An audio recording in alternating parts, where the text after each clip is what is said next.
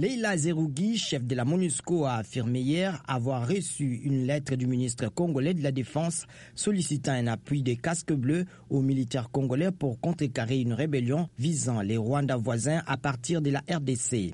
Le ministre congolais de la Défense, Crispin Atamatabe, note qu'il a été observé un déplacement des rebelles Hutu-Rwandais des forces démocratiques pour la libération du Rwanda de la province du Nord Kivu vers celle du Sud Kivu. Il serait sollicité par le général rwandais Kayumba pour former une coalition en vue d'une action belliqueuse contre le Rwanda à partir du sol congolais, signale les ministres de la Défense. La RDC sollicite ainsi l'appui de la MONUSCO au FRDC, écrit M. Atamatabe dans ses courriers datés du 18 janvier.